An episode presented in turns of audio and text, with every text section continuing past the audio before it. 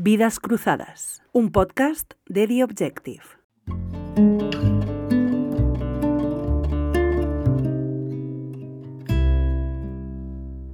Hoy en Vidas Cruzadas recibimos a Álvaro Delgado Val, hijo de pintores, licenciado en Ciencias Físicas y doctor en Filosofía. Fue profesor de Lógica y Filosofía del Lenguaje en la Universidad Complutense y es autor de El hombre endiosado y de Buscando el Cero, la revolución moderna en la literatura y el arte. Es colaborador del diario ABC y es director de revista de libros desde su fundación en 1996. Con ustedes, Álvaro Delgado Val.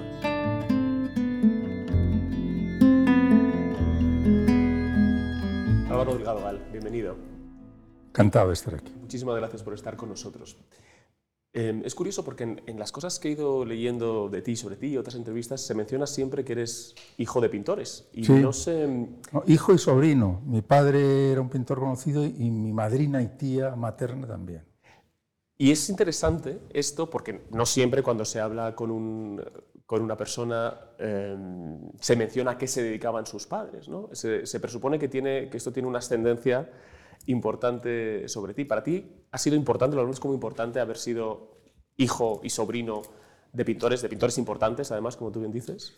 Para empezar, ha sido em, un hecho consumado, algo Sí. inevitable y eso ya es importante. Pero, por supuesto, no solo porque uno crece en eh, un ambiente distinto, sino porque comprende ciertos problemas con los que quizá habría tenido un contacto menos genuino si eh, eh, se hubiese educado en otro ambiente. Además, estoy hablando ah, de la España de los años 50, principios de los 60, cuando yo era un niño.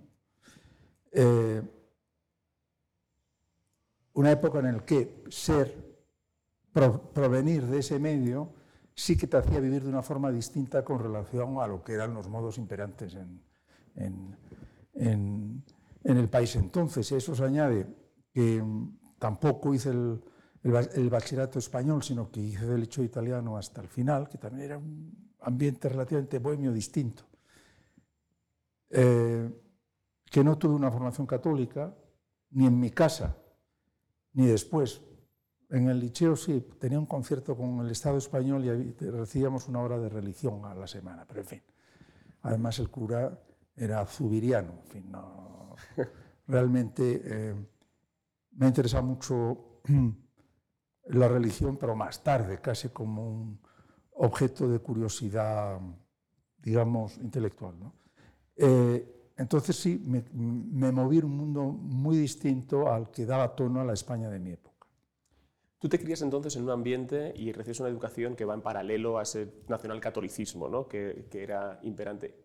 Pero tú eras consciente de, ello en ese momento, es decir, eras capaz de ver desde tu posición lo que era España y, y No, cómo de se eso, de eso me fui haciendo consciente gradualmente y más tarde. Sí sabía que yo no encajaba, es decir, sí sabía, bueno, a mí me fascinaba que los padres de mis amigos fueran a la oficina, ¿no? En mi casa no había oficina, la oficina era mi casa, el estudio de mi padre, el estudio de pintor, ¿no?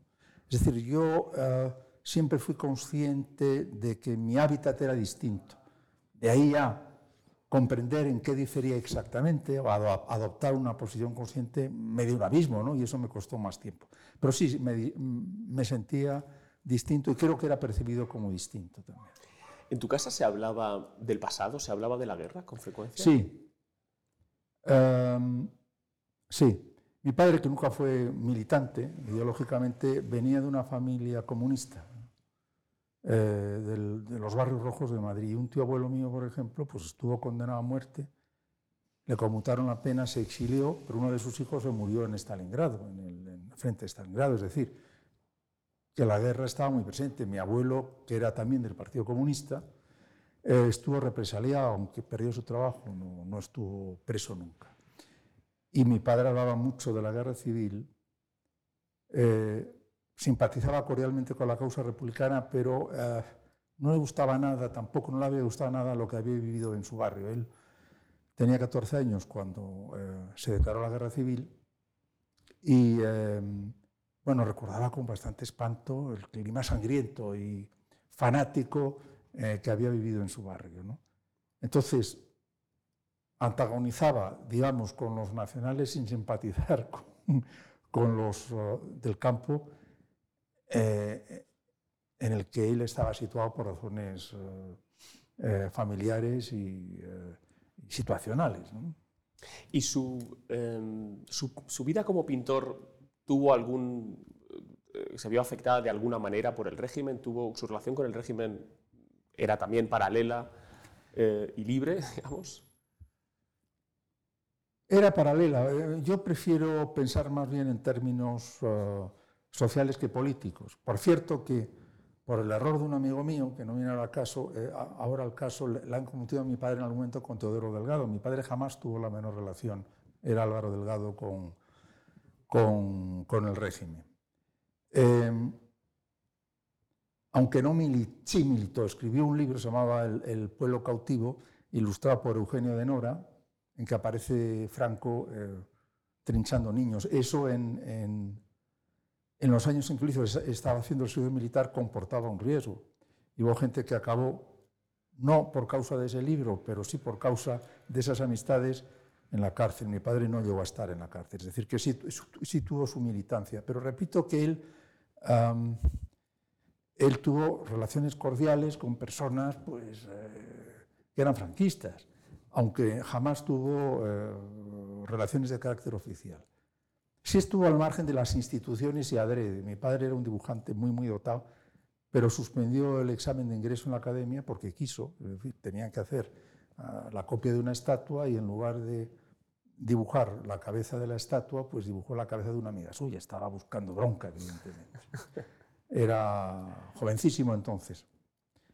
Eh, fue parte de la segunda escuela de Vallecas, comandada por, por Benjamín Palencia.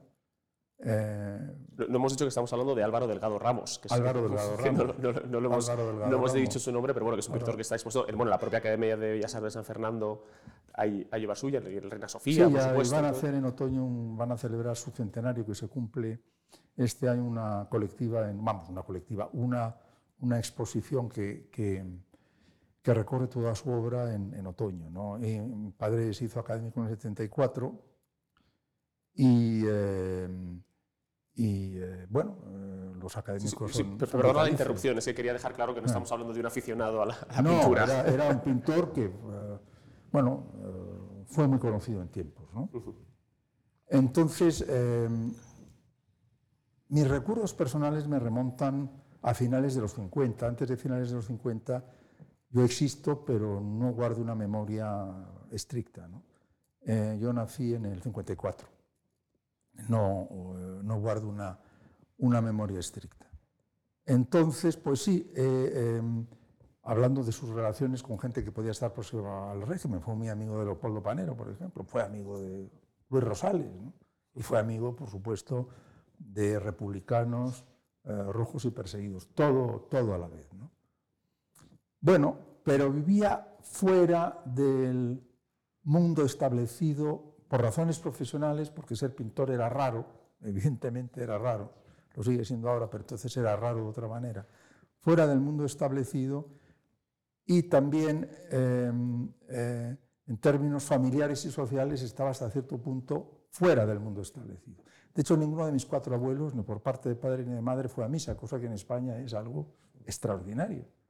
Eh, yo recuerdo, siendo niño, que tenía que hacer un- unos ejercicios en, el liceo que llamaban pensierini, que era breves reflexiones, de unas pocas líneas, y provoqué una gran regocijo en un amigo de mis padres, crítico de arte, Ramón Faraldo, porque uno de mis pequeños pensamientos era, el número de apóstoles era mayor que dos. No estaba seguro de que fueran doce, ¿no? evidentemente era una, una conjetura cau- cautelosa, es decir, bueno, realmente en, en- un momento en que casi todos los españoles de clase media iban a colegios de curas por falta de alternativas, pues eh, yo me movía eh, en una esfera distinta, ¿no? y claro que lo notaba. ¿no? Tú te crías en, este, en un ambiente en el que, como tú dices, un padre que no va a la oficina, supongo que estás rodeado de, de cuadros, tienes Sí. una relación eh, física permanente con, la, con, con el arte, y sin embargo tú decides estudiar físicas. Sí. ¿Este interés por la física eh, te sobreviene cuando estás en el bachillerato y descubres la asignatura? Eh, sí, gracias a un amigo de mi padre, que fue una especie de padre putativo, Pedro García Ferrero, eh, que era economista, pues eh, descubrí a los 15 años las matemáticas y fue una especie de furor, un entusiasmo enorme. Y realmente entre los 15 y los 19 años yo leí exclusivamente matemáticas y, novelas. Aunque yo sabía que mi afición genuina era digamos, la literatura, era escribir y la filosofía. Pero no quería hacer una carrera de letras eh, porque me interesaba el rigor de la ciencia. La ciencia en gran parte la he olvidado, pero no su rigor. Y entonces hice física teórica y de hecho me hice la tesina eh, sobre, con un trabajo sobre fundamentos lógicos de la mecánica cuántica. Después me licencié en filosofía, aunque no fui a clase en un solo día, me doctoré en filosofía pero eh, digamos que mi primera formación sistemática es matemáticas y física. Em, tú te licencias en filosofía y te doctoras en filosofía, si, si no me equivoco, en los años 70, ¿no? No, 70, 80. Un poco más tarde. Yo um. No, en los 80, porque pasó un tiempo. Vamos a ver, yo salí de la universidad, hice la carrera en el, por sus pasos contados, eh, salí de la universidad en el 76, acabé la, las clases, pero después pues, tardé un poco en hacer la tesina, después estuve haciendo una primera revista y empecé a hacer, eh, eh, me matriculé en filosofía a finales de los 70. Después hice la tesis en muy, muy poco tiempo, en un año, ¿no? Pero digamos que me convierto en doctor, pues eh, hacia el, eh, no lo sé precisar, pero hacia el 84, una cosa así. Te preguntaba eh, las fechas, sobre todo por, por contrastar tus intereses con las, con las modas filosóficas del momento. ¿no? Em, desde, es el momento en el que está pegando fuerte toda una filosofía posmoderna, eh, esta reinterpretación que hacen, bueno, reinterpretación o por lo menos eh, expansión que hacen la, la Academia Americana de, todo lo que se produce en, Francia en los años 60 y 70. Y quería preguntarte cuál era tu relación y, cuál sigue siendo tu relación con, con la filosofía posmoderna. Tú que has orientado tu, tu, vocación filosófica hacia, hacia la lógica, la filosofía del lenguaje, digamos, la filosofía analítica. Bueno, eh, no es posible Ver, la filosofía analítica está sujeta a límites y yo creo que en esencia está agotada.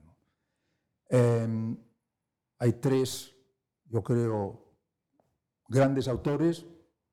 Uno es el creador de la lógica moderna, que es Frege, que es un señor que es en realidad matemático, pero que escribe libros de lógica que tienen un, consecuencias de carácter eh, metafísico también, y después Russell en este orden, y después Wittgenstein. Son los tres grandes nombres, y después ha habido una playa de autores de mucho talento hasta aproximadamente los años 60. Lo que pasa es que yo creo que está agostada. Pero es absolutamente imposible eh, dedicarse con pasión a ese tipo de filosofía sin evitar pensar que ah, la jerga posmoderna, Incluso el lenguaje de un Heidegger es una broma, es decir, sencillamente es que uno mm, se siente incapaz de, hacer el esfuerzo de leer esos libros porque no se los puede tomar muy en serio, ¿no? le suenan absurdos desde lejos. Y aunque yo estudio mucho a los clásicos, eh, la verdad es que eh, nunca he entrado de verdad en la filosofía posmoderna porque no me ha apetecido ni he sentido eh, el menor deseo ni estímulo para hacerlo.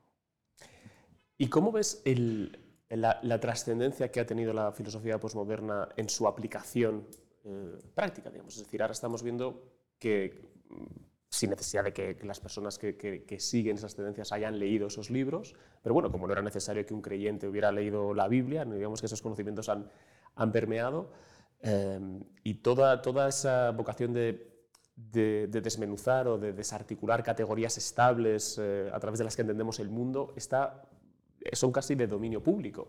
Y, tiene una influencia política importante, lo estamos viendo también en Estados Unidos. Estados Unidos probablemente es la clave, es decir, eh, todo el, movimiento woke, por ejemplo, eh, woke, por ejemplo um, está centrado en las universidades, las universidades um, de élite, que a su vez determinan un poco... Mm, eh, las estrategias de los institutos o de los colleges y todo esto que, tienen, que quieren colocar a sus alumnos en esas universidades.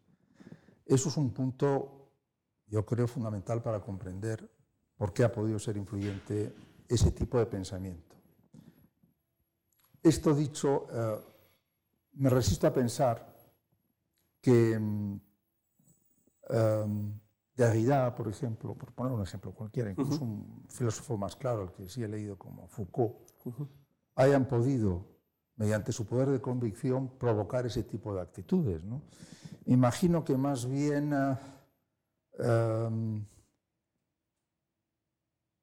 invitaron a cierto tipo de, posición más que eh, em, realmente enunciaron ideas poderosas, porque yo creo que no lo son pero sin ninguna duda ese tipo de filosofía se ha hecho muy, muy influyente a través de la universidad. Después, claro, yo, como digo, dudo mucho que los estudiantes hayan leído a, Foucault o a Deleuze, ¿no?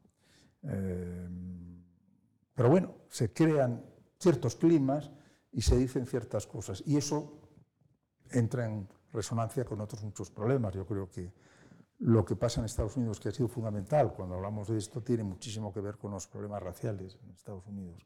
Mucho, mucho que ver. Lo que ha impreso, bueno, un sesgo muy especial a ese tipo de, movimiento. Em, y hay un tercer factor muy importante, en mi opinión. ¿eh? Y aquí podemos hablar de alguien que me parece eh, mal filósofo, pero ah, más respetable de todas maneras, como Marcuse. ¿no? Es decir, el atasco del proyecto tradicional de izquierdas eh, no apaga el elan revolucionario de la izquierda que se queda un poco sin, eh, se ha quedado un poco sin hábitat y sin proyecto. Eh, y se ha quedado sin base sociológica mm, objetiva, porque la clase universal, el proletario, también está desapareciendo. Pero el impulso revolucionario se perpetúa. Entonces se desvía en otras direcciones. Eh, y esto también creo que ha influido. Ya que no tenemos como sujeto revolucionario al, al, obrero, pues aparecen otros sujetos. Eh, personas de otras razas, mujeres, eh, personas con otras inclinaciones sexuales. Interviene también la fragmentación del espectro por razones electorales. La, réditos que se obtienen también de acogerse a minorías a veces muy artificiales y entonces, bueno, pues estamos en lo que estamos, que es una tontería, ¿no? Esencialmente. Un sí, eh, me, me, alegra que hables de Marcuse porque creo que es uno de los actores fundamentales de esta trama y que no se habla tanto, tanto de él, cuando es un actor, sobre todo en los años 60, como tú dices, en la, en la Universidad de California. El hombre unidimensional, que yo creo que es un poquito el texto clave. Y, tolerancia represiva también, ¿no? Donde él... Es del 64. Hmm. Y él, eh, ahí justamente ya no habla de, proletariado y burguesía, sino de los oprimidos y opresores. ¿no? Digamos que esas son las... Y, del, intelectual como líder. Sí, efectivamente. Del intelectual como líder, él, ¿no? Él, claro. Fundamentalmente él.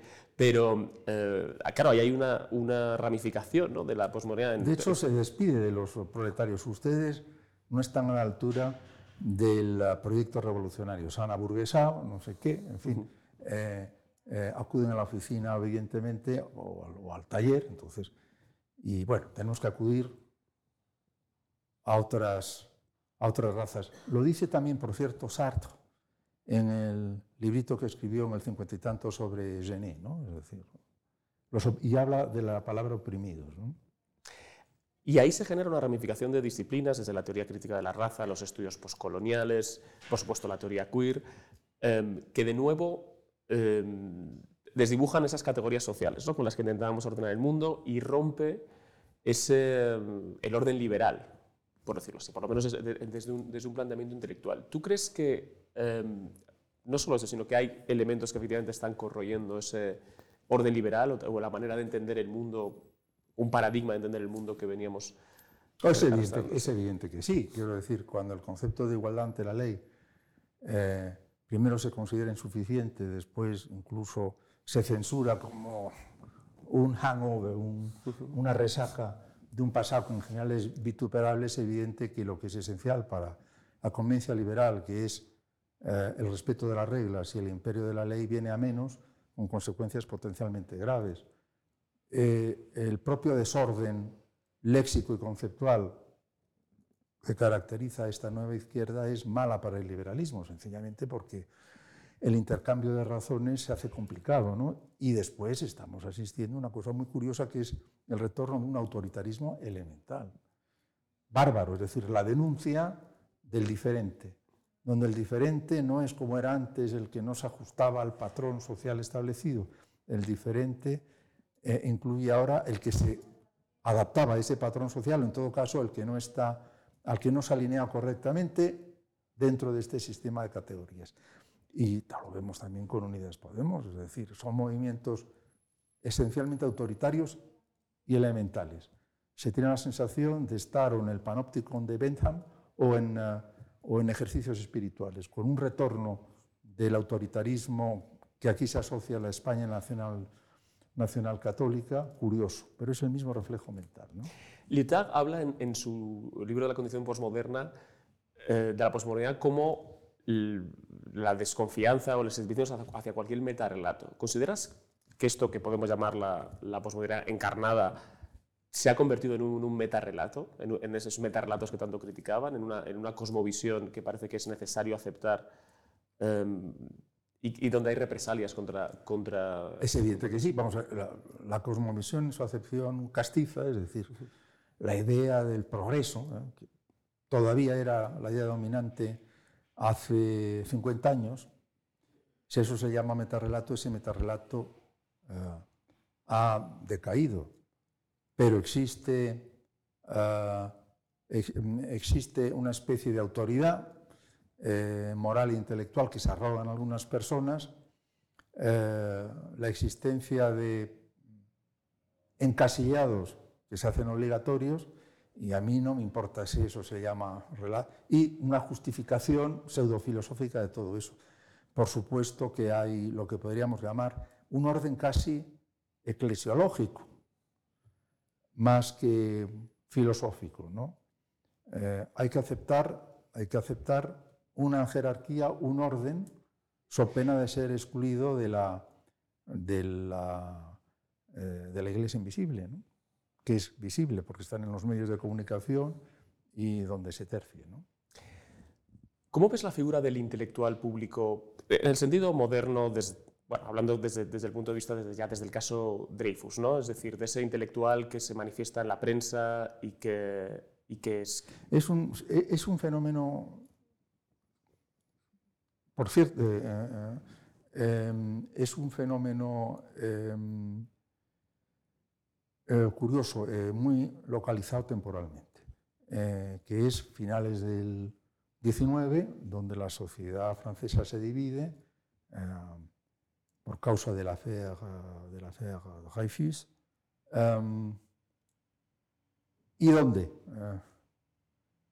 una serie de personas que se identifican con la tradición ilustrada, la acepción canónica, convencional del término, defienden en este caso una causa justa, mientras que parte de la sociedad francesa, mm, sobre todo la parte reaccionaria, es decir, la que no termina de aceptar la Tercera República o la que está muy adherida a la causa eclesial, se posiciona en contra. Por cierto que tendemos a pensar que entre uh, los uh, buenos, los de estaban todos los intelectuales. Ese es, es, eh, es, un error, ¿no? Por supuesto que estaba Clemenceau y por supuesto que estaba Zola, pero por ejemplo en el mundo de la plástica y en parte de la literatura hay muchos que están en el otro lado, como Paul Valéry, por ejemplo, o como Cézanne, o como, o como eh, Degas, por ejemplo, ¿no? Podría seguir extendiéndose la, la nómina. Y hay se acuña el término intelectual y hay un antecedente que la gente no conoce y que por tanto no interviene causalmente en la acuñación del término, no la acuña eh, Zola, lo recoge antes Clemenceau, pero no lo acuña Clemenceau, intelectual lo acuña un anti ¿no? cuyo nombre no recuerdo, pero... pero mm, como epíteto negativo, ¿no? Un epíteto negativo. ¿no? Me vendrá el nombre dentro de un momento, porque es un, es un escritor conocido.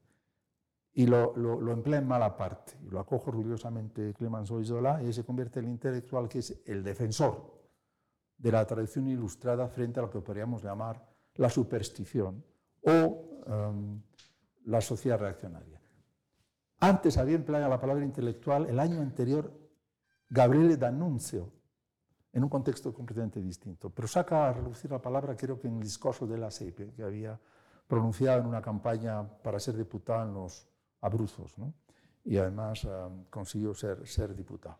Em, entonces el intelectual es el valedor de las luces y del progreso frente a la reacción. Y esa es la acepción original. Después, eh, con, eh, tras la revolución eh, en la Unión Soviética, la Tercera Internacional, la Comintern y todo esto, se producen alianzas de otro tipo, ¿no? y hay cierta propensión a muchos autotitulados intelectuales a, simpatizar con la causa comunista, pero siempre, pero sin que se alteren los, los, eh, reclamos, los reclamos establecidos. El progreso, la razón y las luces. Claro, el progreso y la razón y las luces es un poco raro que estuviesen representadas por Stalin, pero el eh, los intelectuales europeos tardaron bastante en darse cuenta. Eso desapareció, en parte porque, bueno, la propia Comintern y el mundo soviético estaba mm, muy solapado con, con, el intelectual de los años 40-50, eh, pues, pues, pues eh, desaparecieron. Pero después porque había cambiado la sociedad, entonces el, nuevo pastor, el, que se dirige, se dirige a la Grey Perora, ya no es el de antes, ¿no? No es el de antes porque, porque ah, predomina otro ambiente y hay otras costumbres, ¿no? Y nos encontramos con pues, los señores que alargan el dedo y nos dicen lo que hay que hacer, que en cierto modo están ocupando el papel del intelectual, pero que tienen otro perfil, ¿no? y que en general no han leído libros. ¿Crees que hoy, em, esto sería una pregunta doble, uno, ¿hay, hay voluntad de ser pastoreado, por decirlo así, y que, eso, es una, eso es lo que está condición de posibilidad de que exista una figura como un intelectual, y por otro lado, si hay espacios desde el que ejercer ese rol de intelectual más tradicional. Yo no comprendo muy bien la situación actual, ni quiero que nadie, pero sí hay diferencias que llaman la, atención. Eh, podemos hablar del que quiere ser pastoreado, lo que implica que está eh, reclamando una autoridad que eh, le oriente en cuestiones sí, que, de moral, una inferioridad o que, tengan que ver con el bien y, el mal. Y después está el gregarismo. El que quiere ser pastoreado en cierto modo eh, esconde una dimensión gregaria, ¿no? quiere estar con los que tienen razón y está pidiendo que lo etiqueten para tener la conciencia tranquila. Eso es una forma de gregarismo. Pero yo creo que ahora la autoridad, en el sentido en que, la tuvo el intelectual hasta el 68, por ejemplo, ¿no? un poquito antes, ha desaparecido y entonces nos asomamos a un fenómeno más confuso, ¿no? en el que son las redes sociales, en que, es, en que son las sinergias desordenadas a través de medios diversos los que crean un ambiente. ¿no? Pero yo creo que pastores de pueblos como los hubo, y lo digo sin ninguna nostalgia, eh, en tiempos de Sartre, pues ya no los hay. Eh, no los hay, ¿no? Hay movimientos. Gregarismo, por supuesto. Quizá más acusado incluso que antes, ¿no? Otras cosas porque la adhesión a las causas está menos sometida a una, a una, a una ordenación, una sistematización de las ideas. ¿no? Entonces, bueno, el gregarismo es más elemental. ¿no? Sí lo hay. Eh, claro que el gregarismo. Hay mucha gente que no es gregaria, ¿no? que sencillamente quiere que la dejen en paz, dedicarse a lo suyo, ¿no? la mayor parte. Tú eh, has dirigido desde 1996 eh, Revista de Libros, que es uno de los espacios intelectuales más, más fértiles, donde todavía hay un archivo que es una, una joya que se puede, que se puede eh, consultar, donde hay reseñas, ensayos.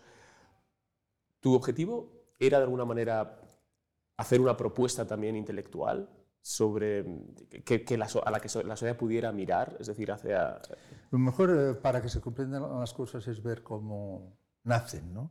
Antes de, de, Revista de Libros, que fue una revista muy bien financiada durante largo tiempo por uh, la Fundación Caja Madrid, después tuvimos ayudas cuando pasamos a digital puro, pero la etapa de financiación más sólida es la que se acaba en 2011 con uh, la crisis. Bien, antes de que esa revista se fundara en el, en el um, um, 96, creo.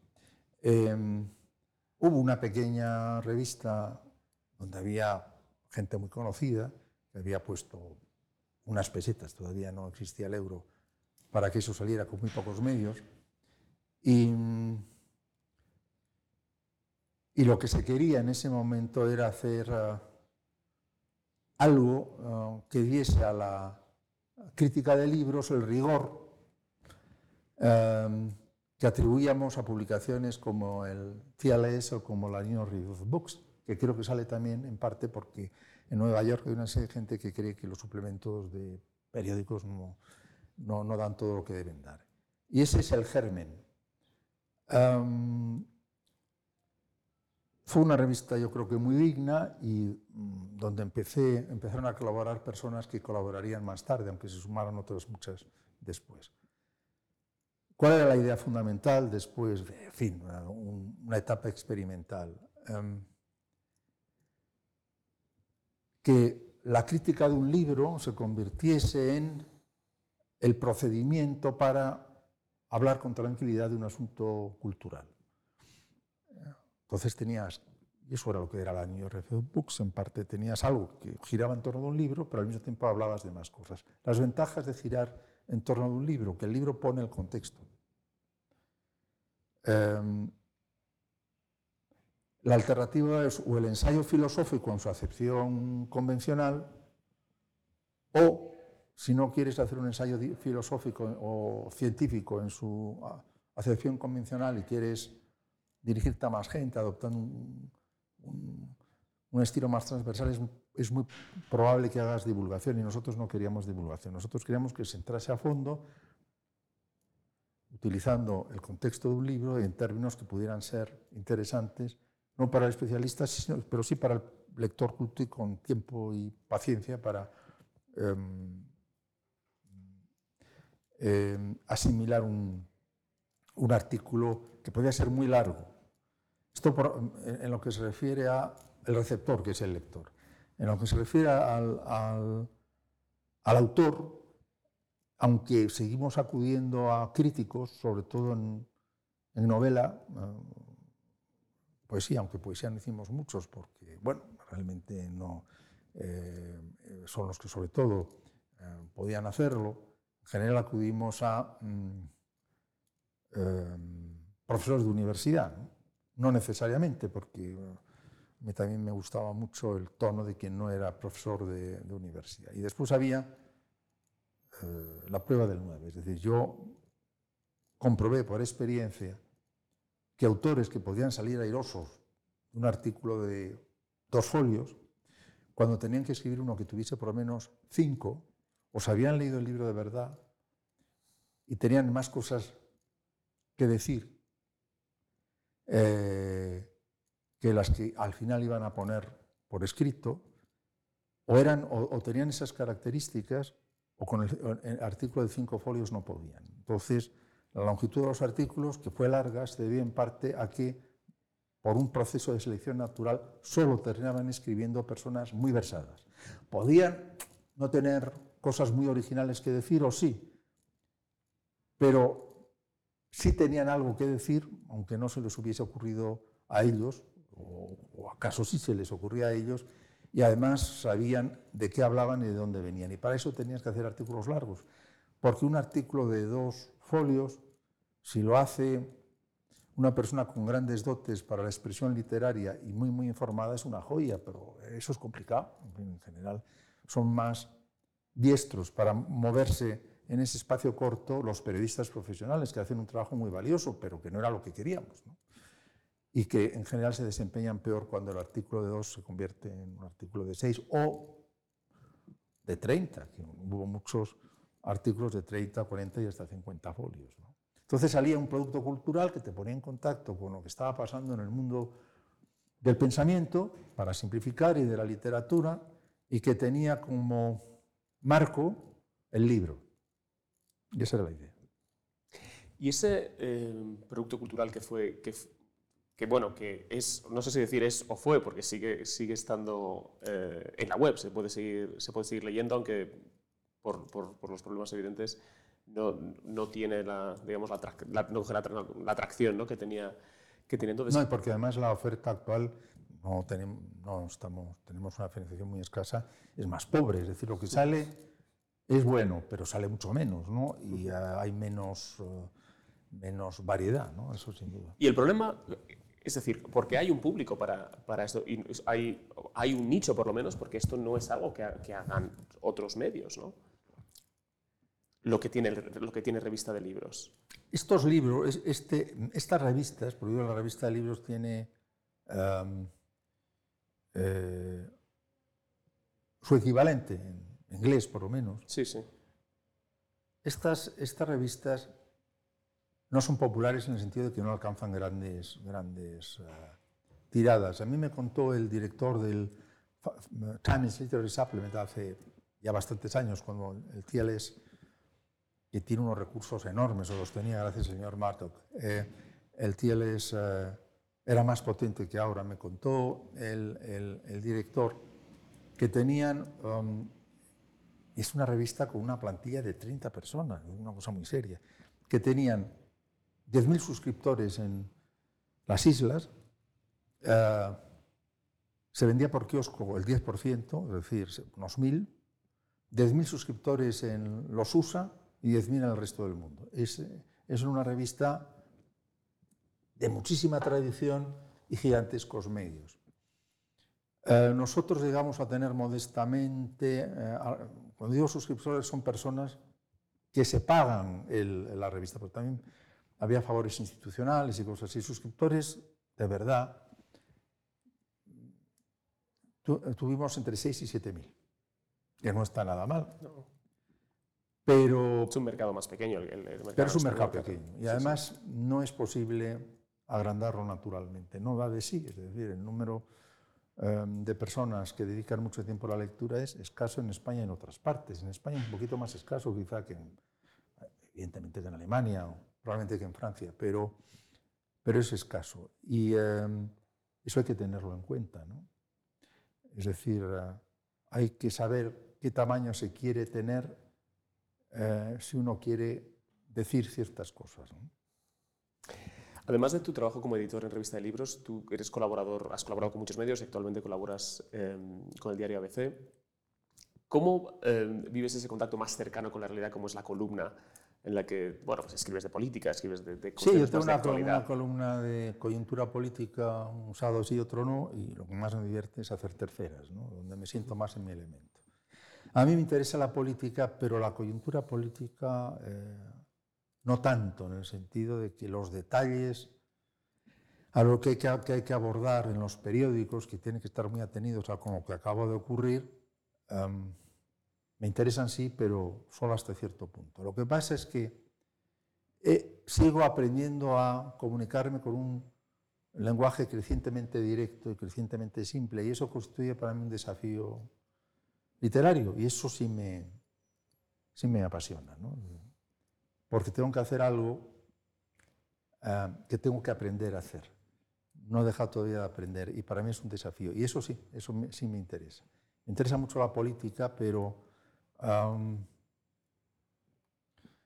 entrar en, en, en, detalles sobre uh, las expectativas de voto de un partido en unas elecciones autonómicas, en el caso de las andaluzas sí es importante por la situación en que está el gobierno, pero eso no me interesa tanto. Respecto a escribir sobre literatura, eh, por ejemplo, eh, una de las, de las, de las bifurcaciones eh, que, que de, de, todo el movimiento que antes comentábamos eh, y que provocó el famoso ensayo de Harold Bloom sobre el canon occidental es eh, precisamente la, la, la, disolución de las jerarquías artísticas, ¿no? cualitativas. Um, eso es un fenómeno importante.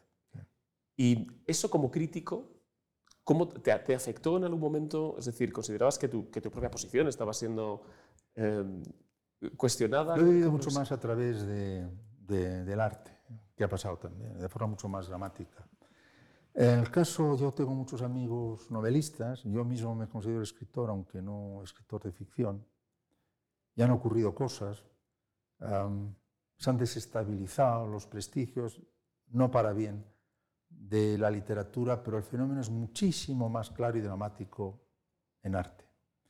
El problema, eh, yo lo invertiría, el problema, para que se vea la gravedad que tiene, no es el hecho de que al debilitarse la autoridad de algunos artistas o de algunos maestros del pasado, el campo de la expresión se desordene, sino que es un desorden irreversible en el campo de la técnica expresiva y de la técnica en la acepción rigurosa del término, lo que impide que haya autoridades de verdad.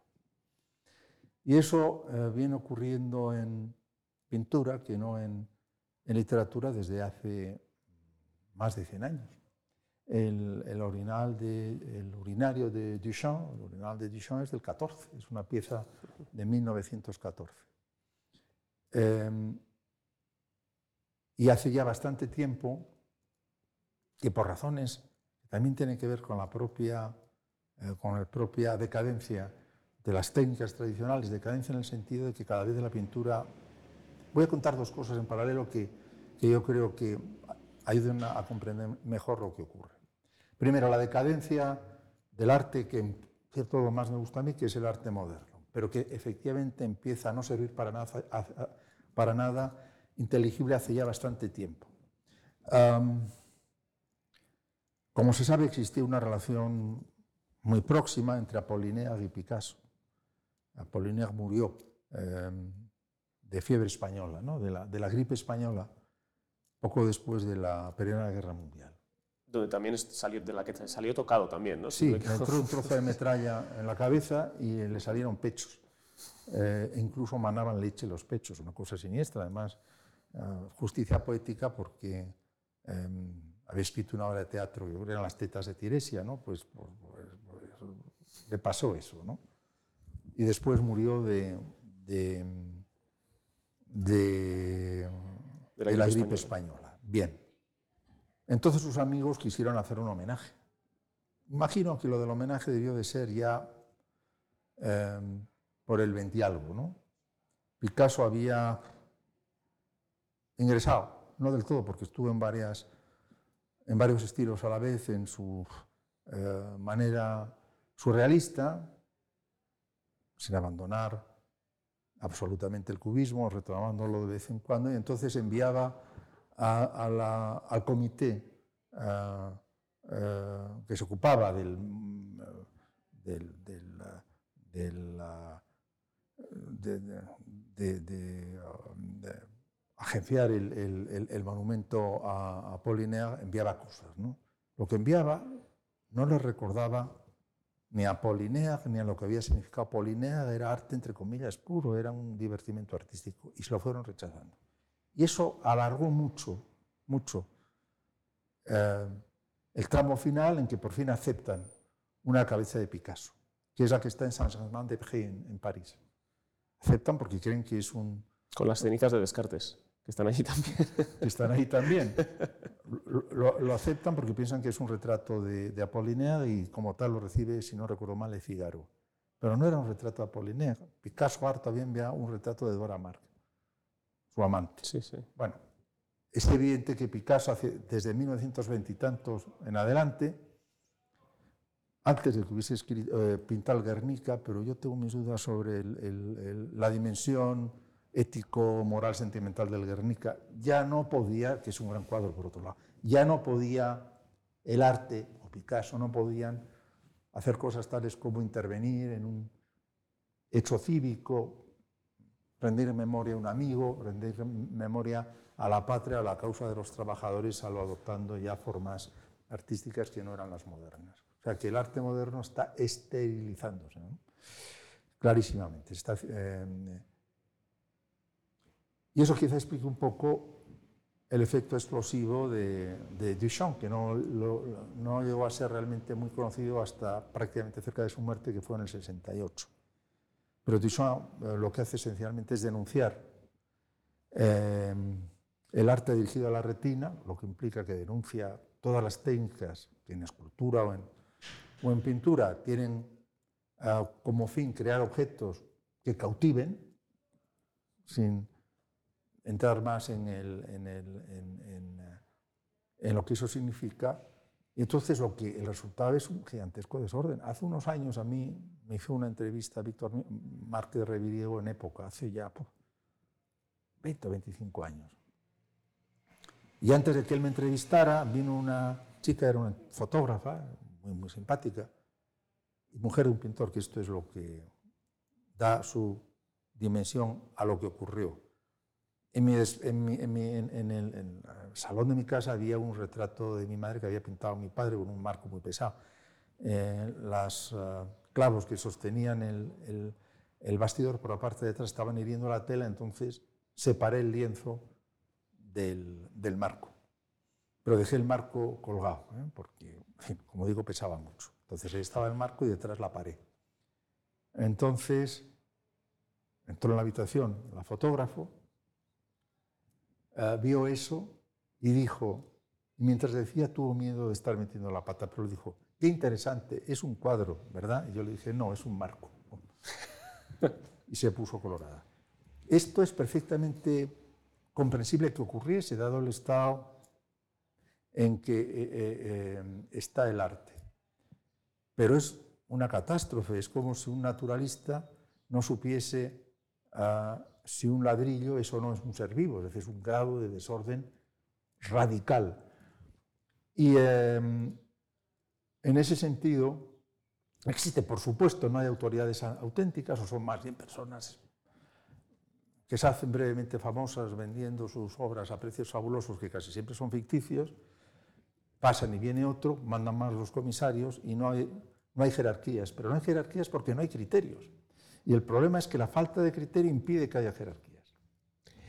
Te, te he leído eh, que consideras que Tapies o que Chillida trabajan la materia, ¿no? pero, que, pero que digamos que se ha impostado un- una profundidad intelectual o sentimental en, Sí, eh, sí. en esas obras. Sí, yo creo que cuando Chillida o Tapies eh, especulaban y ellos, les oíamos hablar de Heidegger o de casos así, era grotesco. Quiero decir, lo que tiene Tapies es sensibilidad para la materia, lo que da de sí, lo que da de sí, y lo que tiene Chillida también es sensibilidad para el material. Yo creo que formalmente Chillida es un escultor poco imaginativo y bastante, bastante rudimentario, ¿no? pero tiene sensibilidad para el material, pero no mucho más allá. ¿Y qué, qué- qué buscas cuando estás eh, mirando una obra de arte para, para poder disfrutarla? Es decir, esto es un entrenamiento, me imagino, del, del ojo, pero, pero también, pues lo que dices aquí, era un entrenamiento intelectual, ¿no? de saber en- enmarcar, enmarcar, mejor dicho, una obra en, en un determinado Yo discurso. creo que la aventura moderna, que, es, eh, que empieza en su fase ya avanzada, casi al mismo tiempo que la destrucción del, del arte moderno, es decir, eh, si, la, a- si la fecha convencional de la destrucción del arte moderno es 1914, eh, el cubismo empieza a apuntarse hacia 1906. ¿no?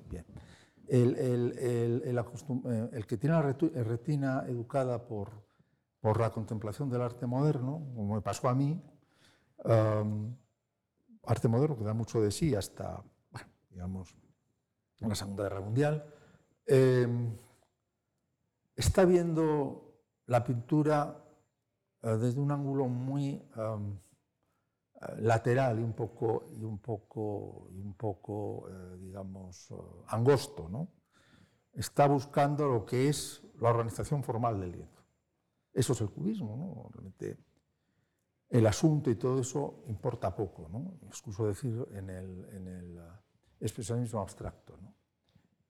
Eh, que es muy, mucho más limitado que el cubismo. Pero en fin, está aproximándose a la pintura desde, con, una, eh, eh, con una actitud que tiende a transferir también, también al, a la percepción de los clásicos. Y cuando ve un Velázquez un Murillo o un Goya, también tiende a apreciar los aspectos formales, lo que ya supone que ha amputado la experiencia antigua, donde el manejo del oficio, que era muy importante, no era indisociable de la maestría escenográfica, como se ve en el caso de las meninas, no era indisociable del manejo de una serie de, motivos transmitidos a través de la tradición, por la iglesia, por el tratamiento de algunos asuntos convencionales de carácter mitológico, estaba el arte erótico, etcétera, etcétera, que además se combinaba, ¿no? porque, porque hay algunas magdalenas que son insuperablemente eróticas ¿no? y se pueden ver además en,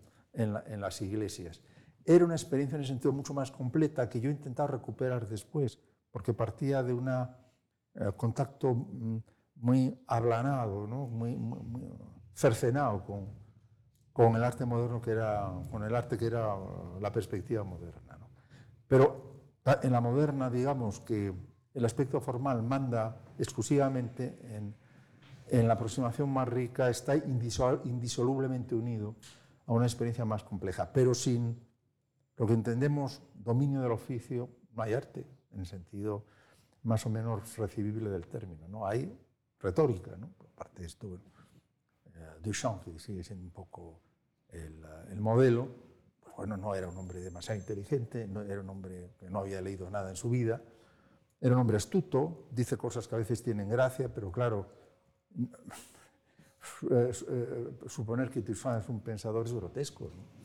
Y pasa con muchos de sus émulos. pensar eh, es exigente, exige situarse en una tradición y dedicarle tiempo. A, través de los actos de provocación eh, o de las apuestas, como se llaman, del arte contemporáneo no se piensa, se aparece un poco en los diarios, es una broma.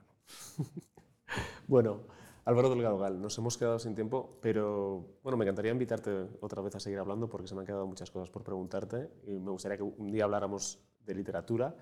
Em, y leí, un, recuerdo una reseña tuya de Sumisión, de W, que me gustó ah, mucho. Sí. Eh, no sé si has tenido ocasión de leer la novela, o que, que sé que, que, tú lees en francés, entonces a lo mejor ya, has leído Aniquilación. En no, la no, no la he leído, sí. pues lo comentaremos. Bueno, para cerrar, te quiero hacer la pregunta que siempre hacemos a nuestros invitados, que es ¿a quién te gustaría que, que invitáramos? Es que se me ocurren uh, uh, muchísimas, uh, muchísimas personas. ¿no? Piensan, ¿a quién le quieres hacer una faena?